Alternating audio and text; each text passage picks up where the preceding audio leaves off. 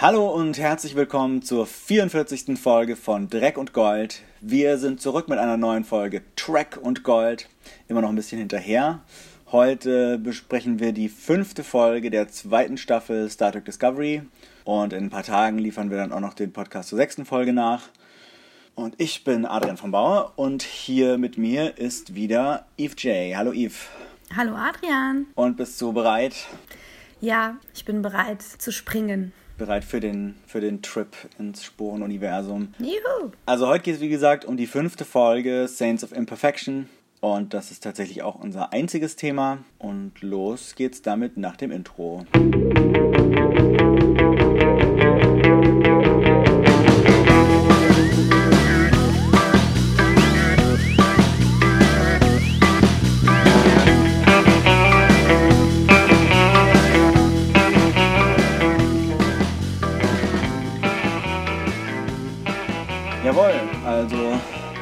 ins Sporenuniversum, aber bevor wir losstarten, losspringen, wollen wir natürlich noch darauf hinweisen, dass wir alles, was in dieser Folge und in allen bisherigen Folgen passiert ist, spoilern werden. Also guckt euch die Folge an, bevor ihr weiterhört. Und die Folge heißt, wie du gerade schon gesagt hast, Saints of Imperfection. Mhm. Die Heiligen der Unvollständigkeit? Oder wie würden wir das übersetzen? Unvollkommenheit, ja. ah, ist das eigentlich ein Ausdruck? Also ich habe das tatsächlich gerade gerade noch auf, auf trackmovie.com gefunden, dass sie, dass die behaupten, es stammt von einem Zitat von Guillermo del Toro, von dem Regisseur. Und der sagt, äh, Monsters are patron saints of imperfection. Also Monster sind die Schutzheiligen der äh, Unvollkommenheit. Und ne, Monster kommen ja auch so ein bisschen vor in dieser Folge, aber imperfect sind vielleicht auch noch andere Figuren, die hier vorkommen oder Institutionen. Also ich würde sagen, das passt in äh, verschiedener Art und Weise. Ja, dann hören wir doch da mal rein. Genau. Ensign Sylvia Tilly is out there. And we have an hour to find her. You kidnapped me! I need your help. Try not to blow us up. You're such a warrior. Her to the bridge. There's been a complication. We won't survive complications. Ja, es wird ein bisschen spooky.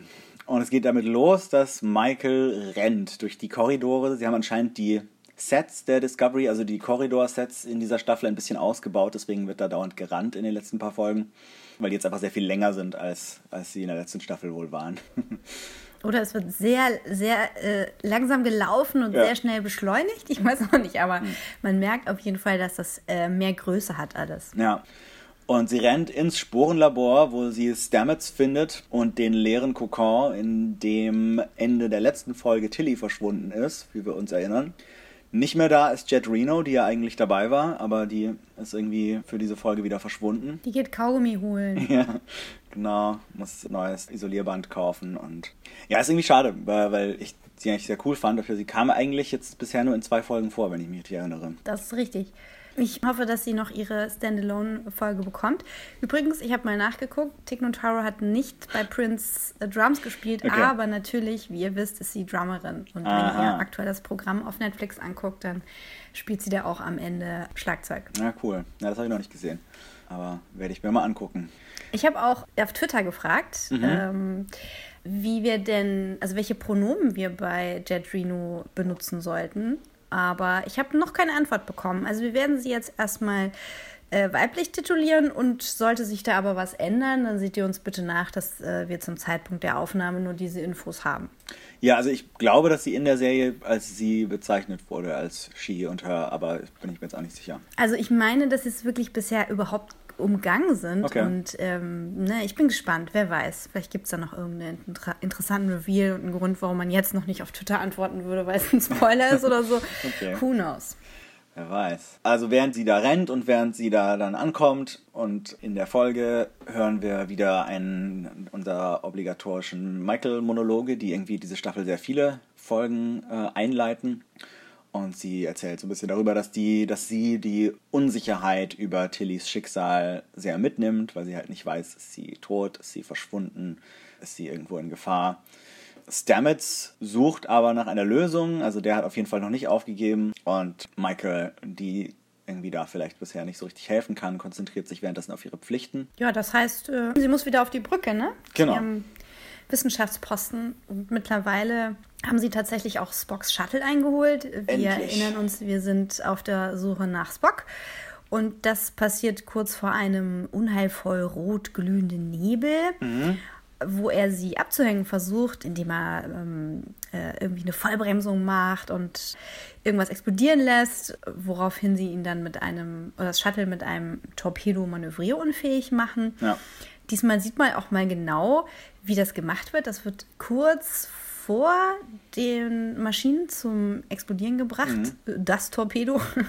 Und äh, wer weiß, ob es da irgendwie so einen kleinen EM-Puls gibt oder ob die Maschinen sich aus Sicherheitsgründen abschalten. Aber so haben wir es endlich mal so aus nächster Nähe gesehen. Ja.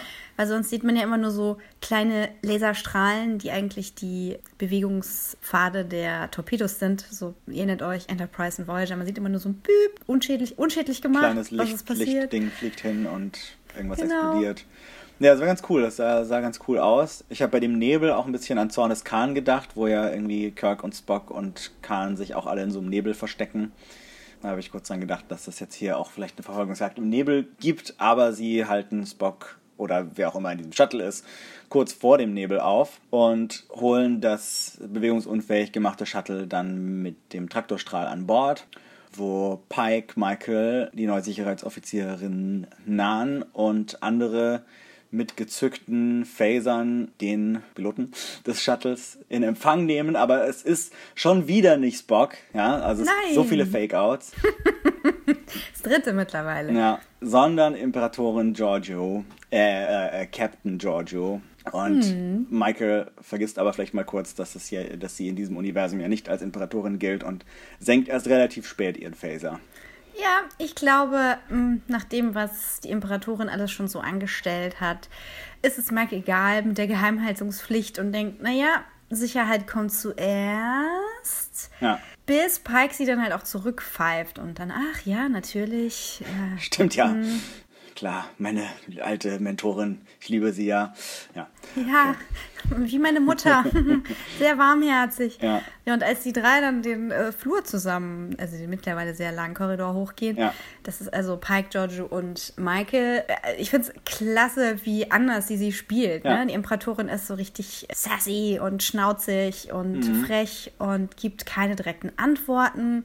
Pike wundert sich darüber ein bisschen, aber schlussfolgert, äh, okay, kann ja nur eine geheime Mission sein.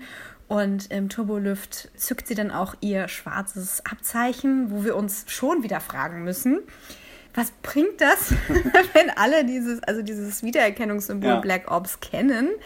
Aber vielleicht ist es ja so, dass es verschiedene Black Ops gibt und ähm, Sektion 31 eine davon ist. ja aber sie erkennen es auch, glaube ich, gleich als Sektion 31, ja. So, ha, die Sache, von der niemand wissen darf. Ach Ja. so, die.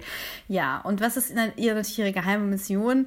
Spock einzufangen, Ja. was Michael direkt Bauchschmerzen bereitet. Aber erstmal in den Bereitschaftsraum mit Ja, denen. aber während sie im Gang unterwegs waren, hat Pike auch noch erwähnt, dass er Giorgio wohl schon kennt und sie an der Akademie kennengelernt hat und mal getroffen hat.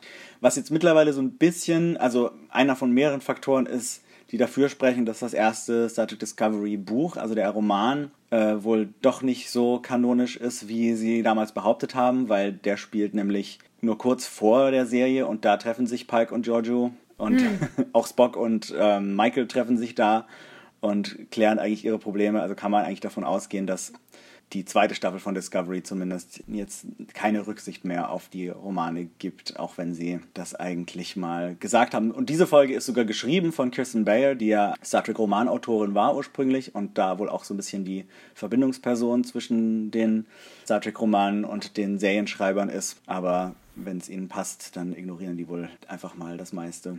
Finde ich ein bisschen schade, weil ich auch Ja. den Roman ganz cool fand, aber gut, wenn es irgendwie der Staffelstory auf eine interessante Art und Weise dient, dann soll es mir recht sein.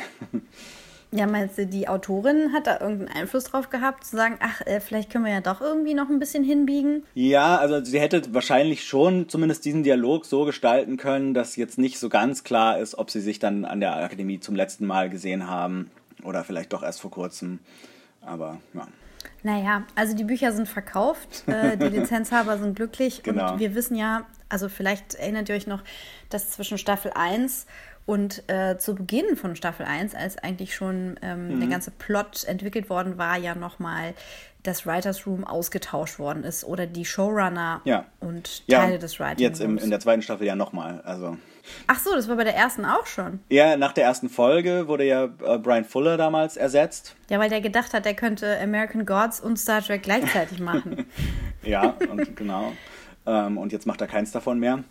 Ups. Ja, ja, bei American Gods hat er dann auch aufgehört. Aber genau, jetzt die, die beiden, die das dann übernommen hatten, die wurden jetzt so Anfang der zweiten Staffel auch ersetzt. Also jetzt bei den ersten paar Folgen ist wahrscheinlich noch von denen einige Arbeit mit drin, aber mittlerweile ist Alex Kurtzman der alleinige Showrunner. Aber an der Stelle, wenn ihr ein paar Brand Fuller-Episoden gucken wollt, dann schaut doch mal in die letzte Staffel Star Trek Voyager rein. Da gibt es ein paar sehr gute Episoden.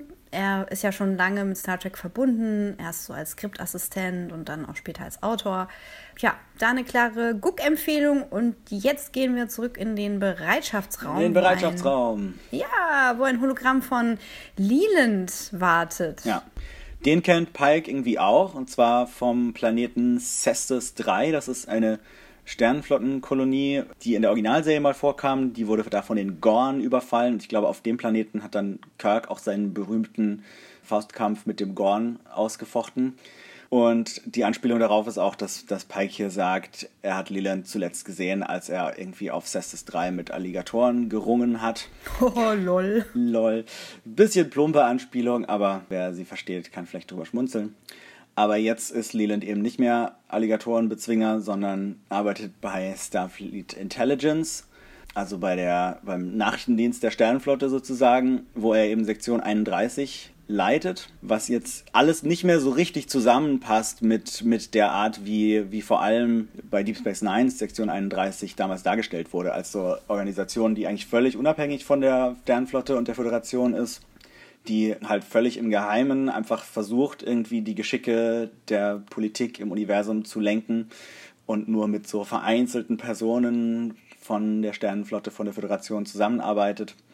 Aber hier in dieser Zeit, vielleicht ist das ja auch wirklich eine Entwicklung, die dazwischen passiert, in dieser Zeit ist Sektion 31 wohl einfach eine Abteilung, so eine Black Ops Abteilung von Starfleet Intelligence, also wie so, ein, wie so eine Abteilung der CIA in unserer Welt oder sowas. Finde ich auch ehrlich gesagt viel glaubwürdiger. Also dieses, dieses Hut- und Mantel-Ding da bei Deep Space Nine, wo dann halt jemand mit äh, so aus dem Nebel heraustritt und dich einberuft. Das war ja dann auch bei Enterprise der Fall. Ja. war, äh, Trip war auch bei Sektion 31, ne?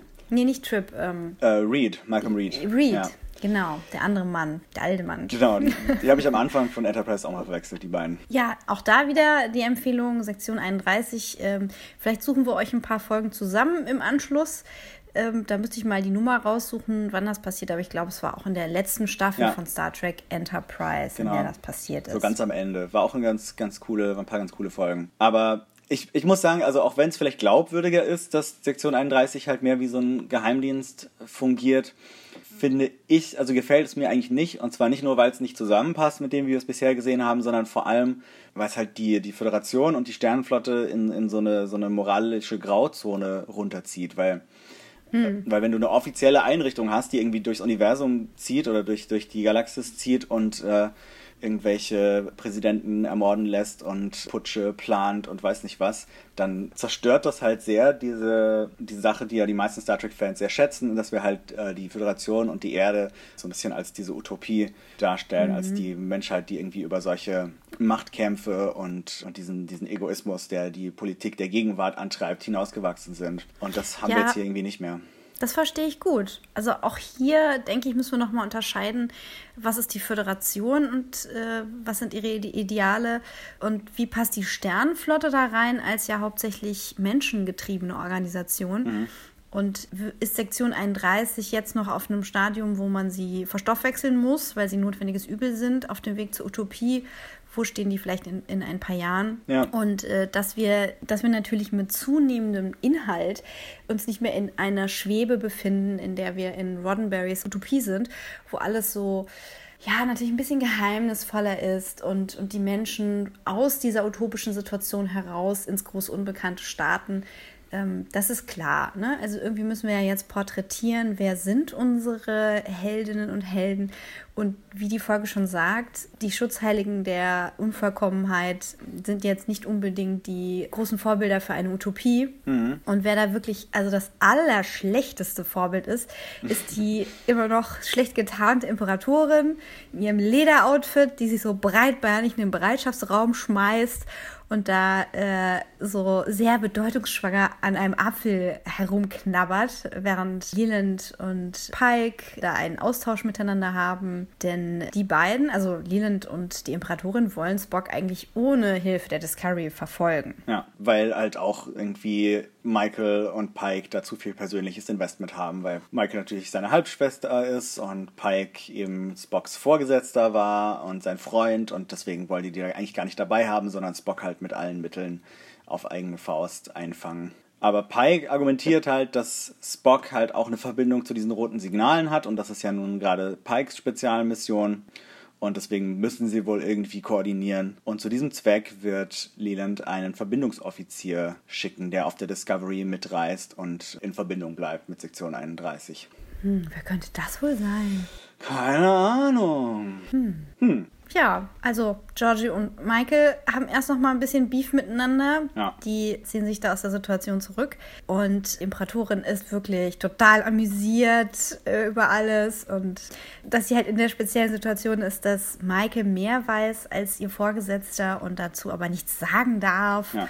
Und sie findet es bei Sektion 31 spannend, ja. Also das ist nicht unter ihrer Würde, wie Michael jetzt vermuten würde. Ja sondern das ist unterhaltsam genau und ihr Ding. Äh, genau ihr Ding, ne? Weil ich meine, also als Imperatorin im, in der Parallelwelt, also im Spiegeluniversum, ihren Posten zu halten und damit eiskalter Hand zu regieren, das war sicherlich super anstrengend und dann irgendwie jeden Tag die besten Freunde vor die Guillotine schmeißen. Ne? Das war sicherlich, ne, ab irgendeinem Punkt nicht so bequem und jetzt ist sie eigentlich immer die Überlegene und gefällt sich da sehr in der Rolle. Und da man bei Sektion ja auch, äh, bei Sektion 31 weiß, wer sie ist, muss sie sich da auch nicht groß verstellen. Mhm. Das ist Michael jetzt relativ egal. Es geht ihr um Spock und sie warnt die Imperatorin da, ihm nichts anzutun. Und ich weiß nicht mehr genau, wie, wie sie dann reagiert, aber sie düst schlussendlich ab. Ja, genau. Sie verlässt jetzt erstmal das Schiff und lässt Michael da zurück. Ob sie mit ihrer Warnung irgendwas anfangen kann, äh, darf man wahrscheinlich anzweifeln. Aber genau, die ist jetzt erstmal wieder weg und Michael besucht währenddessen mal wieder Stamets. Und der ist jetzt überzeugt, dass Tilly nicht tot ist, sondern von May, also von dem May-Blob-Wesen, ins Sporennetzwerk transportiert wurde, dass dieser Kokon, in dem sie verschwunden ist, so eine Art organischer Teleporter ist, der Materie aus unserer Realität in dieses Sporennetzwerk-Universum teleportieren, transportieren kann. Schließlich hatte May ja auch gesagt, sie braucht Tilly noch. Also kann er sich sowieso nicht so ganz vorstellen, dass sie Tilly umgebracht hätte und irgendwie die, die wissenschaftlichen Hinweise, dass da keine Spur von Tilly mehr zu finden ist, sprechen auch dafür. Also hat der Kokon tatsächlich Tilly verdaut und irgendwo hingeschickt. Ja, genau so ungefähr. Und tatsächlich ist Tilly noch am Leben und erwacht mit Pilzglibber bedeckt im Sporenwald. Und da sind dann auch so ein paar kleine lustige leuchtende Sporen, die durch die Luft düsen und gleich mal schnell versuchen, Tilly schon wieder zu verdauen, ähm, weil das irgendwie so das Ding ist, was, was die Sporen machen. Wenn da Materie aus einem anderen Universum ankommt, dann wird die von denen verarbeitet und zu Pilzmaterie verwandelt. Aber May ist auch da und hält die kleinen Sporenwespen auf. May sehen wir als Mensch. Ja. Sie stellt sich Tilly so dar. Sie ist eigentlich auch so ein kleines Sporending, sie. Vielleicht hat sie sich so einen Körper gebaut, wir wissen es nicht genau. Vielleicht ist es eine Projektion. Ja. Kommen wir später nochmal darauf zurück. Und May ist recht verzweifelt, denn sie braucht Tillys Hilfe. Sonst wird die ganze Spezies, die wir da sehen, die kleinen blauen Funken, äh, nämlich sterben. Es gibt auf dieser äh, Daseinsebene, auf der sie ist, nämlich ein Monster, das aufgetaucht ist, seit die Discovery durch das Sporennetzwerk sich bewegt hat. Ja. Genau, und dieses Monster können die Sporen nicht besiegen. Deswegen braucht sie Tillys Hilfe dabei, um dieses Monster zu töten. Und es geht dabei irgendwie um eine Kreatur, die bei ihrer Berührung die Sporen und die Umgebung zerstört und tötet. Und diese Kreatur, was auch immer das ist, kam ursprünglich mal mit Stamets bei einem seiner Sprünge ins Netzwerk und nutzt jetzt irgendwie so eine giftige Baumrinde, die es dort gibt, um die Sporen, die sich dagegen nicht wehren können, zu töten. Was für mich jetzt an der Stelle nochmal so nochmal die Frage aufwirft, hat diese Zerstörung von Mays Welt jetzt eigentlich gar nichts mit der Discovery an sich und den Sprüngen zu tun, sondern nur mit dieser Kreatur in Anführungszeichen. Also in der letzten Folge haben wir noch spekuliert, dass das die Erklärung sein mhm. könnte, warum es in, der, in den späteren Epochen des Star Trek-Universums diesen Sporenantrieb nicht mehr gibt, weil man sich halt gesagt hat, oh je, wenn wir da in dieses Sporennetzwerk springen, dann machen wir die Wesen, die dort leben, kaputt. Aber so wie es jetzt hier für mich klingt, ist es eben nicht das Schiff und diese Sprünge, die diese Welt zerstört, sondern nur die Tatsache, dass sie da diese Kreatur und dieses Monster hinterlassen haben und dass man dann wahrscheinlich den Spornantrieb in Zukunft doch weiter nutzen kann. Ja, das ist die Frage. Also da denke ich, könnte es eine Mischung aus beidem sein. Vielleicht ist jetzt der, der umweltzerstörende Effekt, äh, Effekt erstmal vernachlässigt worden in dieser Story, denn jetzt geht es erstmal um dieses Monster, ja. dass dieses giftige Zeug, das so nach oben fließt und nach unten tropft, benutzt. Ich habe das so verstanden, dass dieses Monster das herstellt, dieses Zeug.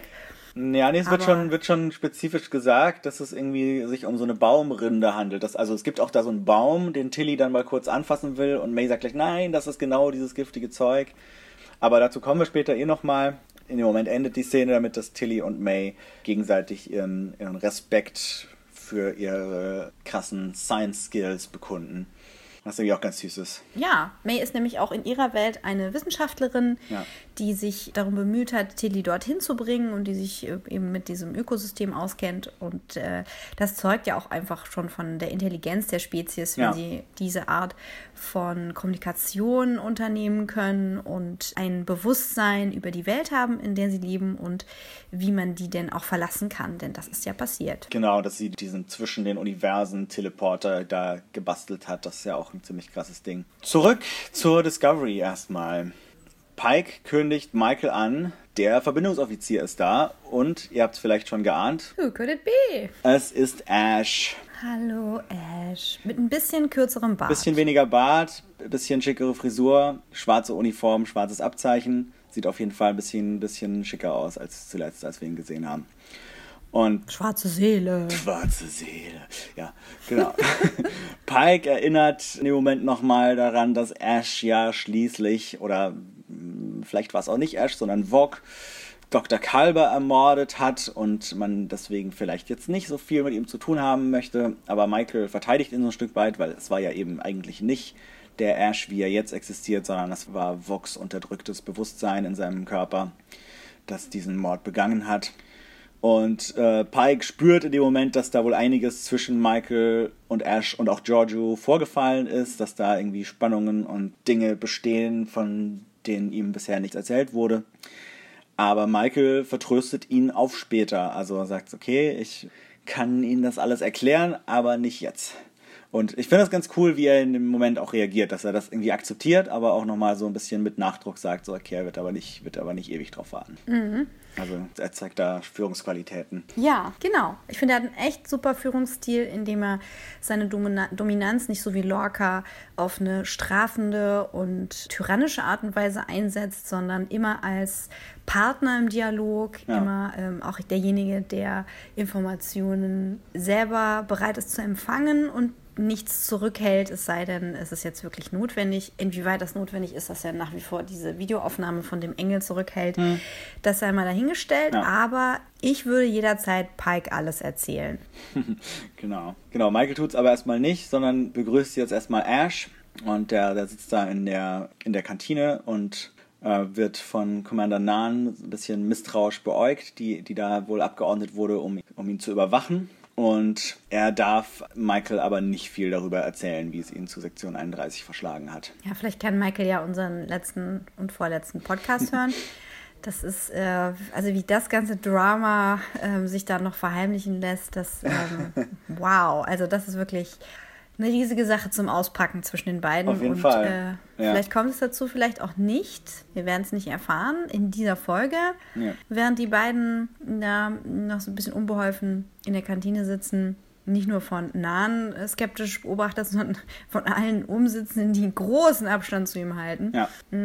berichtet Stamets, Captain Pike auf der Brücke, dass Tilly äh, wahrscheinlich noch lebt und dass er sie rausholen könnte, wenn er mit dem Schiff so einen halben Sprung ins Netzwerk macht, also Ja. quasi nur so die Füße reinstreckt und ähm, dann in der Lage wäre, also in diesem Netzwerk, durch das sie ja eigentlich immer nur durchhuschen, zu manifestieren, um sie zu retten. Und das wäre auch nur für einen sehr, sehr kurzen Zeitraum von etwa einer Stunde möglich. Denn wir erinnern uns an die erste Staffel, also die, als das Tardigrade gefunden wurde. Ja. Das war ja auf einem Schiff, an dem die Körper, in dem die Körper sehr stark verdreht waren Ja. von solchen räumlichen Anomalien. Und so stellt sich Stamets vor, dass die Effekte ähm, auf die Crew sein würden, wenn sie diese Barriere zum Sporenraum berühren. Ja. Und er hatte, er hatte aber eine Idee, wie er das machen kann. Und ähm, dann, ich glaube, das Schiff hieß Glenn, genau. Ja. Ja. und dann würde eben halt eine kurze Warnung an die Crew rausgehen und äh, es könnte direkt losgehen. Genau, die müssen sich, die Crew muss sich halt fer- fernhalten von, von dieser Barriere zwischen den Universen, die dann so quer durchs Schiff geht, weil sie sonst eben so zu Brezeln gedreht werden. Und zusätzlich zu dieser Gefahr wird aber das Schiff natürlich, während es da drin steckt, auch noch angegriffen von den Sporen, die ja alle Materie, die nicht in ihr Universum gehört, zersetzen. Aber das wird eine Weile dauern, das ist eben dann diese Stunde, bis sie da durch die Hülle durch sind. Und als Übergang zwischen den Universen, also als der Ort, wo man von einem ins andere gehen kann, würde die Sporenkammer im Labor, in Stamets Labor dienen. Und Michael und Stamets begeben sich in die Kammer, damit sie beide dann in das andere Universum gehen können. Es gibt einen Black Alert, schwarzen Alarm und die Discovery springt. Aber es, es sieht echt ganz lustig aus. Also erst fängt es an, wie wir das kennen, mit die Untertaste dreht sich irgendwie um die eigene Achse und äh, der Sprung geht los, aber statt dann halt einfach zu springen, wirkt so, als würde sie so, so schräg seitwärts runterplumpsen in so einen dimensionalen Tümpelspalt, wo sie dann so zur Hälfte drin stecken bleibt. Ja, Wissenschaft, mein lieber Mann. Und die Sporenkammer, die müsst ihr euch wie eine Luftschleuse vorstellen. Also man ist da vor diesen ähm, räumlichen Effekten von dem Brezeldrehen, wie du gerade gesagt hast, finde ich sehr schön, sicher. Und wenn man dann halt erstmal in dem anderen Universum ist, ist dann kein Problem mehr. Ja. Wenn ich mich richtig erinnere, dreht sich die Discovery ja auch immer zu so einer Brezel, Ja, wenn ja. wir das Ende und den Anfang von so einem Sprung sehen. Aber bevor da irgendwelcher Teig verarbeitet wird, sind Michael und Stamets jetzt erstmal drin. Ja. Die Discovery ragt in den Spurenwald wie ein riesiges Monument. Auch äh, sofort auffällig für May und Tilly, die natürlich sofort an Bord gehen wollen. Ja. Aber May lässt Tilly nicht direkt weg. Erst muss sie ihr schwören, dass sie sie nicht im Stich lässt. Und Tilly bringt ihr den Pinky Swear bei, also das Schwören mit aneinander gehakelten kleinen Finger. Das hat auch nochmal was sehr Niedliches und erinnert an die May, die es wahrscheinlich mal gab als junges Mädchen, mit der Tilly zu tun hatte in der Schule. Und als sie an Bord gehen, ist da erstmal niemand. Sie wissen ja noch nicht, dass da evakuiert wurde. Ja. Ähm, aber auch wir können uns nicht ganz sicher sein, werden sie sich in der gleichen Realität, im gleichen Raum befinden? Was ist das jetzt für ein Ort, dieser Ort des Übergangs? Ähm, was sie aber finden, sind Spuren dieses Monsters. Und so beschließt Tilly erstmal sich zu bewaffnen Ja. Und äh, sucht sich den nächsten Waffenschrank, Ja. was dann auch später bemerkt werden wird. Genau, sie holt sich erstmal das größte Phasergewehr und sie ziehen los, um das Monster zu suchen. Und an einem anderen Ort des Schiffs verlassen Michael und Stamets eben ihre Kammer, die ja die als Schleuse fungiert, machen sich auf die Suche nach Tilly und finden sie tatsächlich auch ziemlich schnell. Also irgendwie kann ihnen der Tricorder dann gleich sagen, wo sie Tilly finden und sie finden Tilly und natürlich auch May und wollen Tilly am liebsten gleich wieder mitnehmen, aber die will erstmal das Monster finden, weil sie das ja May versprochen hat. Und ganz erwähnenswert an der Stelle ist, dass die anderen auch May sehen können. Ja. Es kann sich also nicht nur um eine Projektion handeln. Ja, die haben sie ja tatsächlich zum ersten Mal in dem Moment gesehen, weil auf der Discovery hat ja nur Tilly sie gesehen. Also muss May wohl irgendwas getan haben. Um diese Erscheinung für alle annehmen zu können. Ja. Es kann aber auch sein, dass die anderen sie sehen können als diese Projektion, weil sie in ihrem Zuhause sind, Mhm. in ihrem Sporennetzwerk. Aber das ist jetzt erstmal nicht so wichtig. Wir machen uns jetzt erstmal auf die Suche nach dem Monster und es dauert gar nicht so lange, bis wir das finden. Und wer hätte es gedacht, es ist niemand Geringeres als eine verhuschte Gestalt, völlig zugewuchert und verwahrlost, die wir als Yukalba identifizieren können. Genau, mit bisschen Bart und langen Haaren und so, aber sonst erkennen wir ihn sofort. Er erkennt aber, glaube ich, die anderen nicht sofort, denn er rennt jetzt erstmal weg, hat erstmal Angst bekommen. Stamets rennt gleich hinterher und damit hat sich die Gruppe wieder ein bisschen aufgespaltet und Michael und Tilly finden aber heraus, dass Hugh die Baumrinde, also dieses giftige Zeug, was da eben auch noch so rumliegt, benutzt hat, um sich zu schützen, weil er halt gemerkt hat, oh je, jetzt ist er in diesem Universum und diese Sporen fangen an, ihn aufzufressen. Und dann hat er sich wohl mit dieser, mit dieser Rinde verkleidet, um, um die eben fernzuhalten. Was er wahrscheinlich nicht wusste, ist, dass er die damit scharenweise umbringt. Ja, äh, was ich nicht direkt gerafft habe, ist, dass das wirklich eine Sache ist, mit der er sich da einkleistert. Ja. Ich habe gedacht, Yu ist jetzt so ein Wesen geworden, was diese, diesen Schleim da produziert. Das war sicherlich der Sprachbarriere äh, zu schulden. Aber er hat das wohl so erfolgreich gemacht, dass seine Selbstverteidigung eben für die anderen zum Angriff wurde. Und das ist das ganze Missverständnis, was zurzeit auch zwischen Menschen und Sporenwesen besteht. Ja. Und anhand diesen Konflikts können wir da vielleicht eine Einigung erzielen. Zurzeit auf Seite der Menschen ist jedoch nur die gute May, die dann eben auch mithelfen wird, um das Problem zu lösen, während ihr Volk die Spuren richtig heftig die Discovery anknabbern. Ja. Ich frage mich, also Pike hat ja gesagt, wir lassen niemanden zurück. Äh, hat die große Föderationsrede gehalten, dass natürlich jedes Crewmitglied wertvoll ist. Aber jetzt mal so rein rechnerisch. Ich meine, okay, ja, es ist keine Welt des Geldes mehr, aber äh, die Discovery so halb angeknabbert, das wird doch richtig teuer, die wieder herzurichten. Ja, also vor allem bringt er natürlich die ganze Crew in Gefahr. Ich habe dann auch überlegt, ob es nicht vielleicht sinnvoller gewesen wäre, äh, mal kurz die, die Hälfte der Crew, die er für die Mission vielleicht gerade nicht braucht, auf irgendeinem Asteroiden abzusetzen und nur so mit einer kleinen Crew diesen Sprung zu wagen, damit er nicht im Notfall bei, bei der Rettung von nur einer Person dann am Ende seine ganze Crew opfert. Aber Ja. das stand wohl irgendwie nicht zur Debatte. Die Discovery ist mittlerweile in ziemlich großer Gefahr, wie auch Michael erfährt, als sie mit ihrem Kommunikator, der anscheinend zwischen den beiden Universen hin und her kommunizieren kann, ihren Report an Pike abgibt. Und auf der Discovery-Brücke ist jetzt eben auch Ash, der eben merkt, okay, hier geht's ganz schön rund und er kontaktiert Leland, dessen Schiff nämlich gar nicht verschwunden war, sondern eigentlich ganz in der Nähe rumflog, halt so als Asteroid getarnt, mit so einer holographischen Tarntechnologie. Und der erklärt sich jetzt auch bereit, mit seinem Sektion 31 Schiff so kleine Traktorsonden abzuschießen, die die Discovery eine Weile lang stabilisieren können, aber nur für fünf Minuten. Das ist alles, was er bereit ist hier zu geben, weil sonst würde er, meint er, bringt er sich selber in Gefahr. Aber Giorgio will tatsächlich weiterhelfen. Also sie erpresst Leland mit irgendwelchen geheimen Informationen, die sie über ihn hat, und erkauft der Discovery dadurch mehr Zeit. Somit haben wir auch schon einen ersten Einblick darauf, wer, wie man so schön sexistisch sagt, die Hosen anhat auf diesem Schiff, von dem wir noch nicht wissen, wie es heißt. Ja. Und bin gespannt, ob das äh, Konsequenzen hat, wenn sie ihren Chef da einfach so, also ihren Captain, einfach immer so erpresst. Ja. Oder ob das irgendwie eine lustige Dynamik ist zwischen den beiden, die die beide ganz spannend finden. Werden wir sehen. Was an dieser Szene besonders interessant ist, ist Pikes Reaktion auf den Kommunikator von Ash.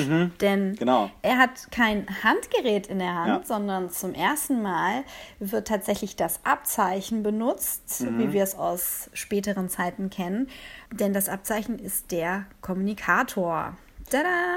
Ja. Science! Genau, das hatte die Sektion 31 wohl irgendwie schon so ein paar Jahrzehnte vor dem Rest der Sternenflotte. Ja, ist ja irgendwie auch praktischer. Es sieht sowieso so aus, als hätten die da äh, Hilfe aus der Zukunft, weil das Schiff sehr Sehr Hightech und das kann sich tarnen, was ja eigentlich Föderationsschiffe gar nicht dürfen, weil da ja mit den Abmachungen mit den Romulanern ist, dass sie das nicht machen.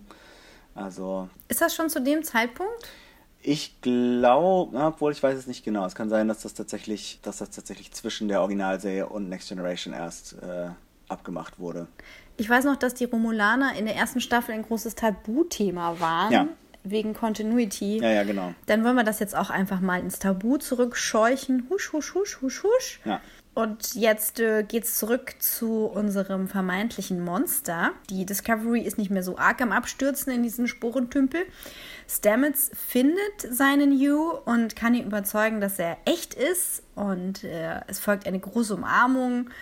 Alles ein bisschen wild, weil ja noch vollgeklebt ist mit diesem Zeug. Und Stamets hat sich eben auch erinnert, dass äh, Yu ihm ja schon mal erschienen war und es ist alles Ja. logisch für ihn. Es kann keine, es kann kein Monster sein, es kann keine Vision sein, Ja. so wie May, sondern es, es muss echt sein. Und äh, die anderen kommen dazu. May entwaffnet Tilly und will Yu töten, aber sie können May gerade noch rechtzeitig überzeugen, dass das alles nur aus Selbstverteidigung passiert ist. Und Stamets erklärt ähm, mehr sich äh, als den anderen, wie er damals Yus Leiche gefunden hat und wie das passiert sein muss. Da, ähm, weil er sich ja gerade zwischen den Universen bewegt hat. Wir erinnern uns an die weißen ähm, Augen von Stamets. Und irgendwas muss da wohl passiert sein. Vielleicht hat er Sporen drin gehabt oder so oder irgendeine Ja, ja. Art von Also- Energie, denn seine Tränen sind auf Hughes äh, Gesicht gelaufen. Und äh, da muss also irgendein magischer, Disney-mäßiger Moment eingetreten sein, der die Energie, also die Seele von Hugh ins Netzwerk übertragen hat. Und was danach passiert ist, wissen wir nicht genau, aber Hugh ist, ist hier. Ja, wahrscheinlich seitdem, das ist ja doch schon eine ganze Weile her. Kein Wunder, dass er ein bisschen äh, verwahrlost ist, weil er da irgendwie seit vielen Monaten in diesem Sporenwald sitzt und äh, die ganze Zeit von irgendwelchen kleinen leuchtenden Sporenwesen gepiesackt wird. Aber er kann sich jetzt so weit aufraffen, dass er die anderen ins Sporenlabor begleitet, wo Stamets Hugh natürlich mitnehmen will durch die Schleuse. Aber es geht nicht, weil Hughes Körper eben aus dieser Sporenmaterie besteht und wenn er seine Hand durch den Übergang steckt, verschwindet sie. Und es sieht so aus, als müssten sie ihn zurücklassen. Und dazu ist er auch bereit. Also Hugh sagt, okay, dann wird er sich opfern, damit die anderen entkommen können. Und die Sporen fangen auch schon an, ihn aufzulösen. Aber Tilly und Michael haben eine Idee. Ja, May hat schließlich diesen tollen Kokon gebaut und es gibt ja noch den Empfänger auf der Discovery. Ja. Und anstatt jetzt halt einfach so durch den, durch den Raum zu gehen, brauchen sie eine Schleuse. Die Schleuse in der Discovery funktioniert eben nicht. Aber was wäre denn mit diesem Biotransporter? Ja. Und May ist davon nicht begeistert. Nicht, weil sie die Sache nicht unterstützt, sondern weil das wohl den, äh, diesen Kokon auf ihrer Seite aufbrauchen würde und das ihren eigenen Zugang zu diesem Universum verschließen würde. Und sie ist doch sehr, ja, nicht nur in Tilly gewachsen, sondern auch äh, äh, ist sie ist ihr ans Herz gewachsen. Das beruht auch auf Gegenseitigkeit und die beiden, die auf eine sehr seltsame Art und Weise beste Freundinnen geworden sind, versprechen sich, dass es einen anderen Weg geben wird, wieder zueinander zu finden, ähm, sich nochmal richtig kennenzulernen und sich wiederzusehen. Ja, das ging auch wieder sehr schnell, dass sie jetzt beste Freundin sind. In der letzten Folge hat Tilly, hat May Tilly noch sehr genervt, aber manchmal kann das sehr schnell gehen. Ja, wer weiß, wie die Zeit da im Spornnetzwerk vergeht. Ja. Also irgendwie ist, ist da was passiert und Tilly äh, fand es klasse, mit ihrem Wahnsinn nicht alleine zu sein. Also ich weiß nicht genau, ob sie vielleicht nur abhängig ist von dem guten Spornjuice von May, aber irgendwas scheint da echt zu sein und was auch immer es ist, Ja. vielleicht bekommen sie es wieder auf anderem Wege. Ja, mal bin ich mal gespannt, ob wir May nochmal wiedersehen. Jetzt erstmal gibt's wieder schwarzen Alarm. Die Discovery zieht sich wieder raus aus äh, dem Tümpel und äh, kommt zurück in den normalen Raum. Der Rücksprung gelingt. Alle sind heil. Niemand, niemandem ist was passiert anscheinend. Und Pike will sofort ins Sporenlabor rennen. Äh, Ash auch, aber der darf nicht mit. Das Pike möchte ihn da nicht dabei haben. Traut ihm immer noch nicht so ganz. Und gemeinsam mit äh, den Rückkehrern aus dem Sporennetzwerk beobachtet Pike dann, wie sich im Labor dieser Kokon auflöst und einen nackten, frisch rasierten Hugh freigibt. Ein Baby! Ja, ein ganz, ganz neuer, ganz neuer Mensch. Wieder top in Form und Ich nehme mal an, dass das so wie mit den Transportersignalen ist. in der Technologie, äh, die wir jetzt nur über die Föderation kennen, wird das wahrscheinlich im Sporennetzwerk auch so sein, dass es eine Basisinformation gibt Ja. und Yu zu dem Zeitpunkt, als er ins Sporennetzwerk gekommen ist, genau diese Information mit sich getragen hat und sie ihn jetzt da so wiederhergestellt haben. Es könnte auch sein, dass das Absicht von May war, ihn eben in diesem Zustand äh, wiederherzustellen als netter Gruß und ähm, Rettung für seine Zahngesundheit. Daher vielen Dank, liebe May. Ja, sie haben ja auch darüber gesprochen, dass sie eben Hugh anhand seiner DNA irgendwie neu konstruieren muss, weil er ist ja sein eigentlicher Körper, der gestorben ist, ist ja weiterhin in, im normalen Universum, in der normalen Dimension geblieben und in den, ins Sporennetzwerk ist eben nur diese geistige Energie von ihm gegangen. Das heißt, der Körper musste neu gebaut werden aus dieser DNA-Information und seinem, seinem Geist. Das heißt, das ist wahrscheinlich wirklich ein, ein ganz neuer Körper, der einfach, ja, vielleicht auch noch ein Tick gesünder und was auch immer ist als ein anderer. ob, er, ob er sich dann auch ganz wie der Alte verhält, werden wir wahrscheinlich in den nächsten Folgen erfahren. Musste, musste eigentlich Stamets auf seiner Seite irgendwas dazu tun? Musste der irgendwie DNA von Yoda reintun? Irgendwie war das Nee, doch so. Ich dachte, die hatten die einfach. Ja, weil die Argumentation, warum Tilly ähm, nicht aufgelöst ist, sondern weg ist, war ja. Ja. dass keine menschliche DNA in diesem Kokon übrig ist. Ja. Und also was auch immer May, naja, okay, also die, anscheinend scheint dieser Zwei-Wege-Transport so zu funktionieren, dass auf der einen Seite menschliche DNA reinkommt und auf der anderen Seite Spurenenergie rauskommt. Nun haben wir aber Tilly, die ja auf der Sporenseite auch ein Mensch ist. Ja, äh, ja, die, bei ihr wurde, glaube ich, schon so ihre ganze Materie mittransportiert, weil sie. Das macht alles nicht so viel Sinn. Sie wurde ja auch von den schwierig. Sporen angegriffen, aber andererseits wurde äh, Hugh ja auch von den Sporen angegriffen. Also, man weiß es, Es nicht ist, so genau. es ist nicht ganz klar. Also, weil Tilly müsste ja auch Sauerstoff atmen und so, aber vielleicht ist es so, dass Tilly einfach diesen Übergang in diese Luftschleuse zwischen den Welten machen kann und Hugh eben nicht, weil auf der anderen Seite irgendwas fehlt. Also die beiden sind Wissenschaftlerinnen, die werden schon irgendwie wissen, woran es liegt. Ich hatte das so verstanden, dass auf der Seite des Kokons, auf der Discovery, äh, da irgendwie noch so ein bisschen menschliche DNA rein pipettiert werden muss, damit sie sich halt aus so einem kleinen, äh, so einer kleinen menschlichen Zelle einen Hugh bauen können, wie auch immer das jetzt Vielleicht, war. ja. Es hat eine gewisse Größe. Es ist auf jeden Fall ganz wunderbar und wir haben es auch schon prophezeit gehabt, letzte Staffel, dass wenn Yu wiederkommt, das sicherlich so eine Sporen-Magie-Sache sein wird. Und äh, ich habe mir die nicht so biologisch vorgestellt und ich finde Mhm. es cool, dass es so gelöst wurde. Dass es nicht einfach nur so Sporengeister sind, die da Ja. irgendwie als Engel zwischen uns wandeln. Aber wer weiß, das Geheimnis der Engel ist noch nicht gelöst. Genau, Engel kriegen wir noch genug. Aber wollen wir nicht. Wollen wir nicht, wollen, also wollen nicht noch mehr Engel auf jeden Fall. Äh, jetzt geht es erstmal noch weiter mit der Sektion 31 Sache, denn Pike beamt auf deren Schiff rüber, trifft dort Leland und unerwarteterweise Admiral Cornwall. Wow, wow, wow, wow. Die haben wir diese Staffel, glaube ich, noch gar nicht gesehen. Wir, wir wissen auch nicht genau, wie sie auf dieses Schiff kommt, ob die da irgendwie die ganze Zeit sich irgendwo versteckt hat oder ob irgendwie unbemerkt ihr Shuttle da so angeflogen kam von weiß nicht wo oder Kuckuck. ob die Sektion 31 vielleicht auch so Transportertechnologie hat, die irgendwie mal eben durch so ein paar Sternensysteme äh, Leute beamen kann. Ist ja alles möglich. Zumindest im Kelvin-Universum. Oh, wir sind also im Kelvin-Universum. Nee, sind wir nicht, das war das andere. Aber in dem ist es ja möglich. Da, äh, in dem Kinofilm beamt sich ja zum Beispiel Khan irgendwie von der Erde bis auf die klingonische Heimatwelt. Ach so. hm. Genau, und vielleicht hat Alex Kurtzman das hier jetzt ein bisschen in die Discovery-Welt mitgenommen in Form von Sektion 31-Technologie.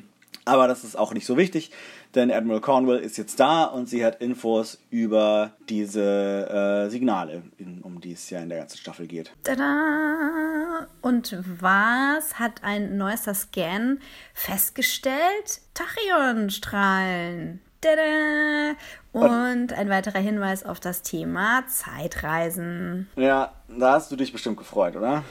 Ein bisschen. Aber ich habe auch gedacht, ah, es ist, man will nicht immer das bekommen, was man will, weißt du? Ja, Von könnten auch daher- mal eine Idee haben, die wir nicht haben. Ja. Ja, ja. Genau, also diese, diese Strahlen, das wissen wir aus anderen Star Trek-Serien, sind immer so ein Hinweis darauf, ähm, dass irgendwas mit Zeitreisen passiert. Das ist, können, sind nicht nur Zeitreisen, es gibt wohl auch Tarntechnologien und dergleichen, die diese Tachyonen aussondern. Aber weil das halt auch so Teilchen sind, die sich, glaube ich, rückwärts durch die Zeit bewegen oder sowas, ist es immer ein Hinweis auf Zeitreisen bei Star Trek. Und dann können wir spekulieren, ob diese Engel eben aus der Zukunft oder aus der Vergangenheit kommen oder irgendwie sonst was mit Zeitreisen zu tun haben. Oder ob die, ähm, wenn ihr euch Spoilers an den Film Interstellar erinnert, also kurz mhm. weghören, wenn ihr Interstellar noch nicht gesehen habt, seriously, mega Spoiler. Da gibt es ja Wesen, von denen wir nicht genau wissen, ob das die Menschen der Zukunft sind oder mhm. Außerirdische die fünfdimensional leben mhm. und die für den Astronauten, der ja versucht, nach Hause zu kommen, beziehungsweise mit der Erde zu kommunizieren, einen Tesseract bauen, in dem er dann äh, mit Hilfe von Gravitation kommunizieren kann und genau, also mit genau mit äh, gewissen Zeitebenen kommunizieren kann.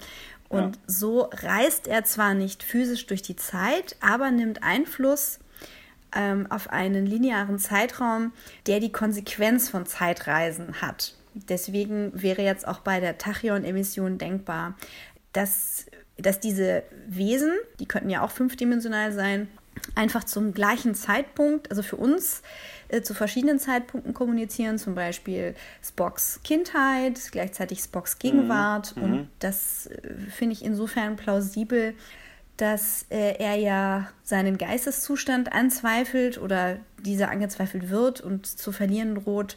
Und das würde halt dazu passen, dass diese Aliens auf eine Art und Weise kommunizieren, die nicht äh, begreifbar oder linear ist. Da lassen wir ja. uns gerne überraschen. Das äh, würde dann vielleicht sogar erklären, warum man diese Signale im Weltraum an anscheinend allen Orten der Galaxie gleichzeitig sehen kann. Ich würde mal sagen, Spoiler-Ende für Interstellar an dieser Stelle. Ja, genau. Okay. Genau, und ähm, um wirklich herausfinden zu können, was es mit den Signalen auf sich hat, müssen sie eben Spock finden, der ja vielleicht mehr darüber weiß oder der anscheinend mehr darüber zu wissen scheint. Und dafür müssen Pike und Leland halt irgendwie an einem Strang ziehen, was Admiral Cornwall ihnen jetzt vorschreibt.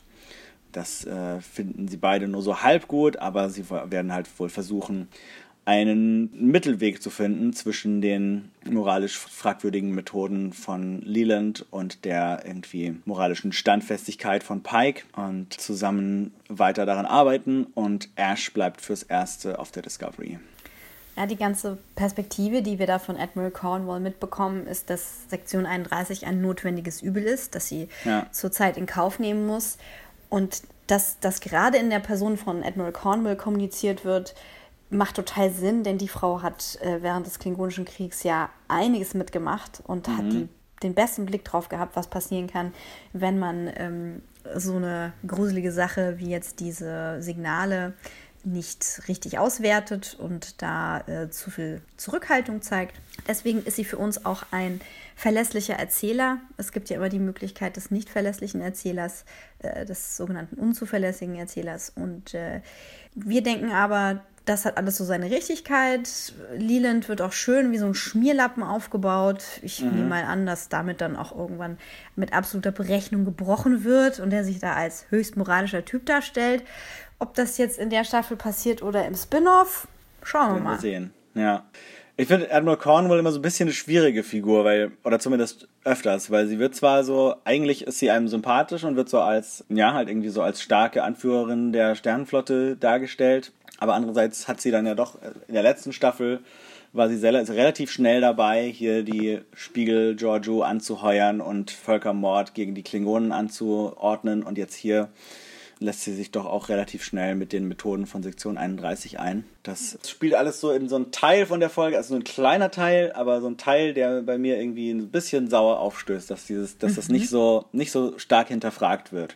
Das halt, also kann natürlich alles noch kommen, aber so bisher wird diese Sektion 31 irgendwie so als Ding so, ja, okay, das müssen wir jetzt halt machen. Manche Dinge hier, sie redet sogar von Nation Building, also diese Methode des, der, vor allem der amerikanischen Geheimdienste halt wirklich in die Politik anderer Länder einzugreifen, um die in die oh. Richtung zu lenken, die man möchte. Oh, das, die Referenz habe ich verpasst. Das ist ja, ja äh, erstklassige Kolon Kolonialpolitik. Ja. Nicht so geil, aber okay. Ähm, nun ja. Genau, also da sind schon so ein paar, also in der Sternenflotte, wie wir sie in Star Trek Discovery kennenlernen, sind schon so ein paar Strömungen, die sich nicht so ganz vereinen lassen mit den äh, Idealen der Sternenflotte, wie wir sie sonst so kennen. Aber es ist natürlich auch alles immer noch ein paar Jahre vor den anderen Star Trek-Serien. Das kann natürlich mhm. dann auch darauf hinauslaufen, dass das Elemente sind, die man da irgendwie noch austreiben muss. Also General Order One besteht, wird irgendwann ja. zur Prime Directive. Und äh, wenn wir jetzt mal überlegen, dass wir jetzt eher so eine ja, föderale Situation haben, dann kann es natürlich sein, dass Politikerinnen wie Admiral Cornwall so die ausführenden ähm, ja, wie sagt man denn da? Also sie ist halt so ein bisschen die Axt im Walde ihres politischen ja. Zweigs, muss das machen, was notwendig ist. Sie hat ja mit dem Militär direkt zu tun und dementsprechend wird da im Hinterzimmer sicherlich sehr viel überlegt und die Admiral Cornwall, die wir aber sehen, ist die tatkräftige. Ich würde da auch gerne mal ein bisschen hinter den Vorhang gucken, was da noch ja. so passiert, aber wir haben wenig Screentime und genauso wenig wie wir jetzt jeden, jedes wissenschaftliche Detail erklärt bekommen, was wie funktioniert, haben wir eben auch nicht ins Hinterzimmer geschaut bei den Admirälen der Sternenflotte und soweit ist das auch in Ordnung, sonst würde dieser Podcast drei Stunden dauern und die Folge in drei Teile geteilt werden, was wir ein Stück weit bedauern, dass alles immer so schnell geht.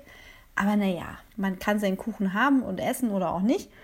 Michael kriegt jetzt erstmal eine Holo-Nachricht von Giorgio, die schon wieder auf dem Sektion 31 Schiff äh, war, ihr erinnert euch, und sagt ihr, dass sie ja nur helfen will, aber Michael traut ihr keine Sekunde. Es ist eigentlich eine richtig obsolete Diskussion zwischen den beiden. So, warum hat sie angerufen? Warum?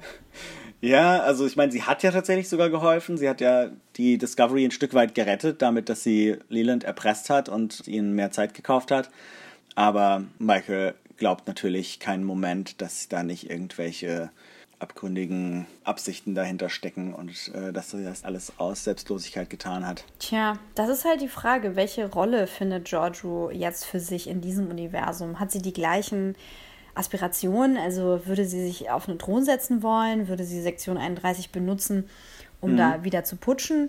Oder hat sie einfach nur Spaß daran äh, zu machen, worauf sie Bock hat? Und der einzige ja. Weg, wie sie das in, in, ihrem Universum tun konnte, war halt, sich an die Spitze zu setzen, damit sie keiner meuchelt.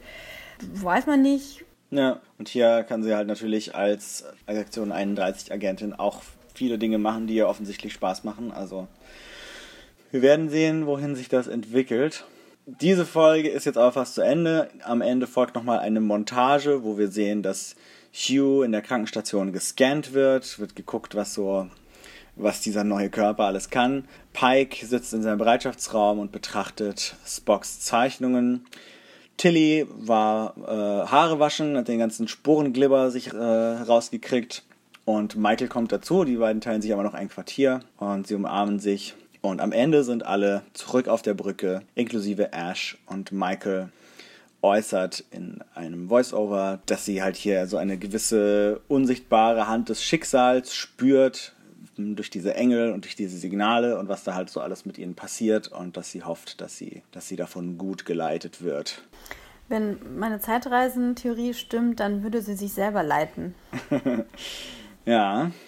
Mal gespannt, wann wir das rauskriegen. Ich meine, äh, nicht umsonst, über den werden wir wahrscheinlich auch demnächst nochmal irgendwie reden, gibt es ja diesen einen Kurzfilm unter den Short Tracks, der heißt Calypso, wo die Discovery irgendwie tausend Jahre in der Zukunft gelandet ist oder seitdem irgendwie verlassen im Weltraum rumtreibt. Wie es dazu kommt, erfahren wir vielleicht diese Staffel auch noch. Und da könnten ja durchaus die Zeitreisen nochmal mit reinspielen. Ich konnte die Folge nicht so ganz sortieren. Dachte so, mhm. wie, was, das kann. Können wir nicht ein anderes Schiff nehmen? Muss das die Discovery sein? Das ist verwirrend. Warum? Was? Wieso? Was macht dieser Typ da ganz alleine? Ja. Ja. Naja, genau. Darüber reden wir, glaube ich, nochmal ausführlicher. Aber ich könnte mir vorstellen, auf jeden Fall, dass das irgendwie alles noch zusammenspielt. Wie fandst du denn diese Folge, Saints of Imperfection? Also halb halb. Mhm. Ich finde alle Sektion 31 Szenen immer voll doof. Ja. Die sind nicht nach meinem Geschmäckle. Aber das sollen sie wahrscheinlich auch nicht sein.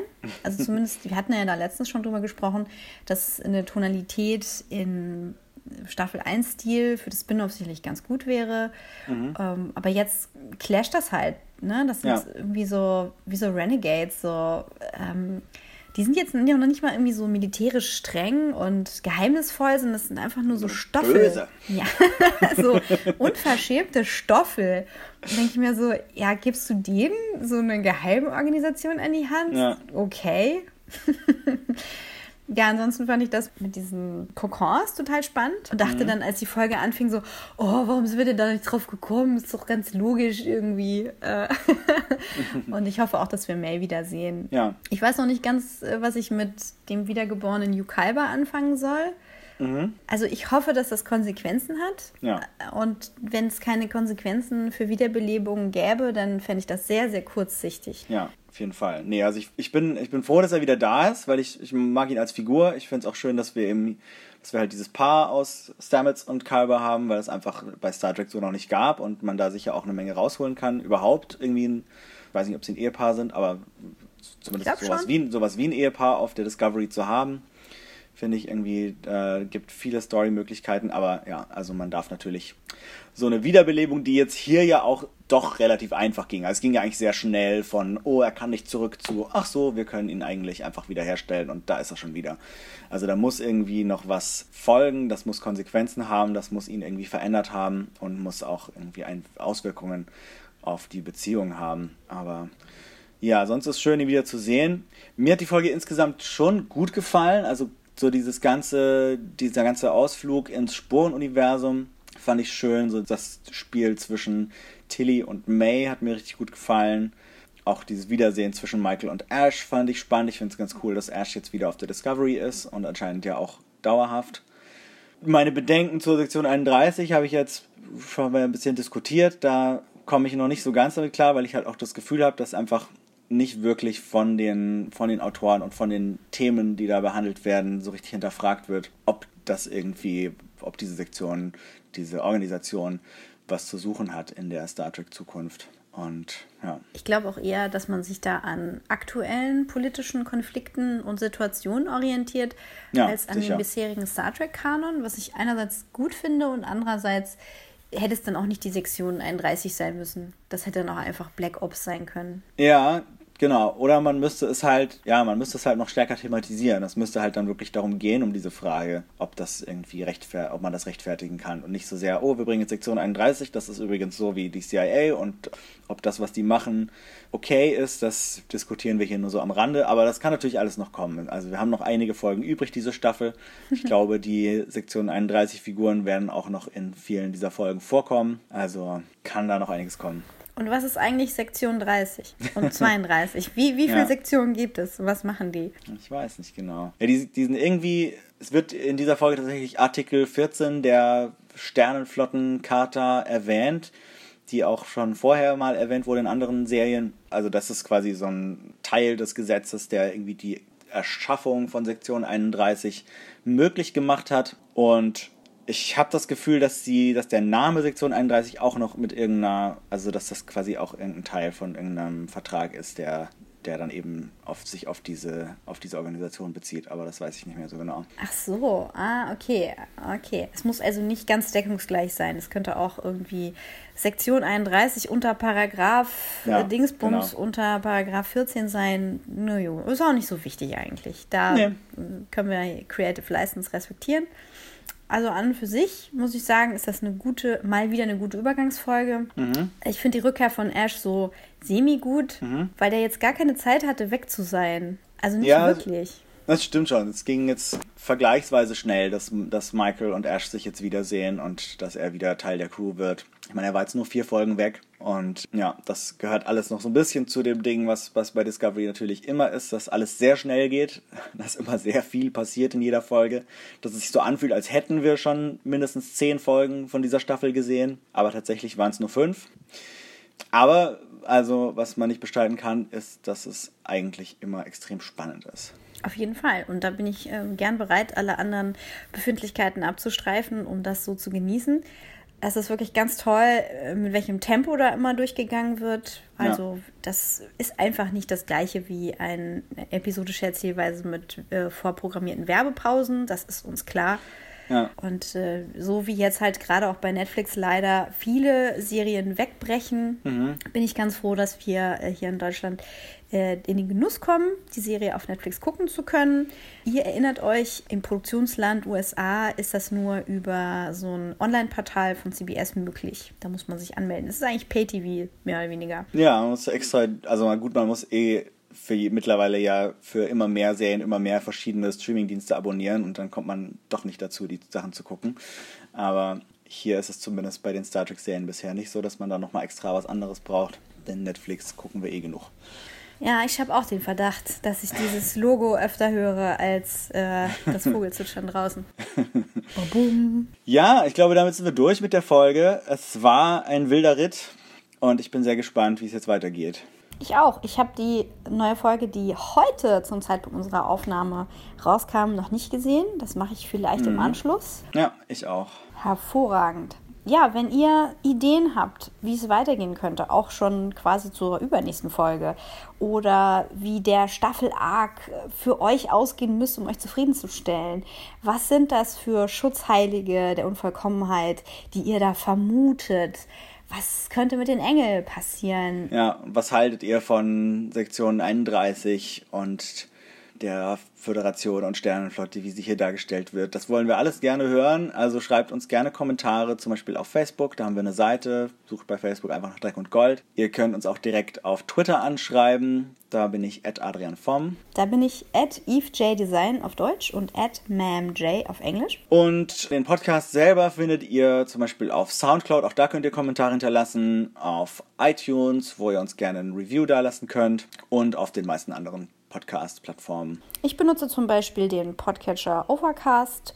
Da kann man sich eine Serie abonnieren und wird dann immer automatisch benachrichtigt, wenn eine neue Folge da ist kann die sich dann runterladen. Das ist wirklich ein ganz angenehmes Ding und ähm, da findet man wirklich alles Mögliche vom regionalen Podcast, äh, vom öffentlichen Radio, äh, Schulprojekt bis hin zu irgendwelchen bekannteren Podcasts wie ja. Kevin Smith heult euch die Ohren voll, wie geil er alles findet. äh, also das nutze ich wirklich ja. sehr gerne. Gibt es leider nur bei iOS, also ich benutze es auch, aber ah. äh, ich wollte das, wollte das irgendwie meiner Freundin empfehlen, aber sie hat Android und da muss man sich dann irgendwas anderes suchen. Aber da findet ihr sicher was oder habt sogar schon was und da könnt ihr uns einfach mal abonnieren.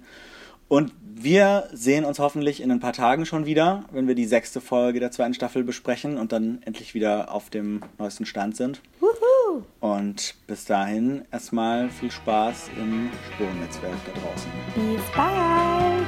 Tschüss!